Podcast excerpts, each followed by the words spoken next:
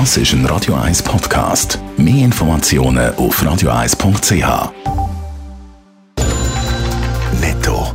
Das Radio 1 Wirtschaftsmagazin für Konsumentinnen und Konsumenten wird Ihnen präsentiert von Blaser Greinicher.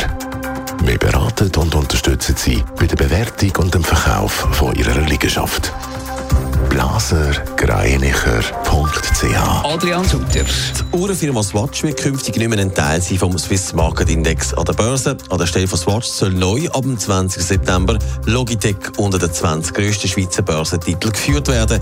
In der Regel wirkt sich die Aufnahme von einem Titel in der SMI kurssteigend auf eine Aktie aus.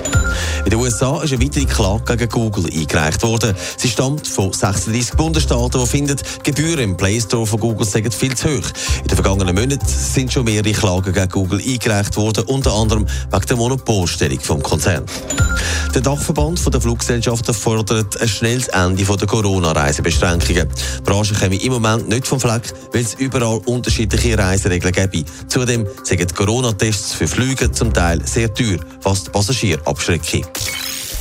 Gut Stichwort. Wir haben es gehört, die Aviatikbranche geht wegen der Corona-Tests im wahrsten Sinne vom Wort in die Luft. Adrian Sutter, Preise von diesen PCR-Tests stehen massiv in der Kritik.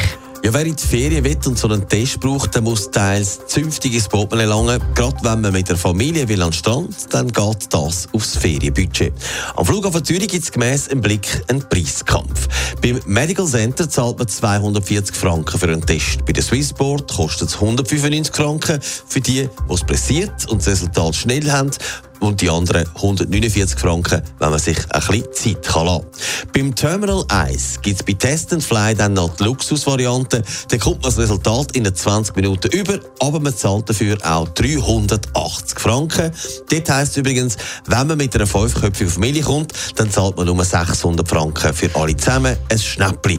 Die günstige Variante gibt es übrigens im Flughafen Hotel Radisson Blue. Dort zahlt man bei der Firma Viselio 119 Franken für einen Test. Aber das ist schon markante Preisunterschied. Gibt es da keinen Richtwert?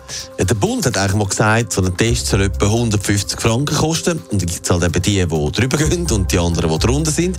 Zum Beispiel am Kantonsspital Winterthur. Dort kostet so ein Test 132 Franken und bei der Top-Pharma Apotheke 176. Also, es lohnt sich tatsächlich, wenn man ein bisschen schaut, wo man geht, sich testen lässt. Der Verband von der Airline-Branche der macht das natürlich hässig. Sie finden es nicht in Ordnung, wenn die Leute reisen und dann abgezockt werden bei diesen Tests. Und da haben sie vermutlich recht.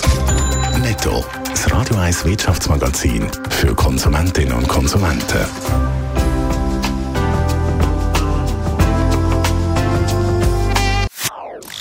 Das ist ein Radio 1 Podcast. Mehr Informationen auf radio1.ch.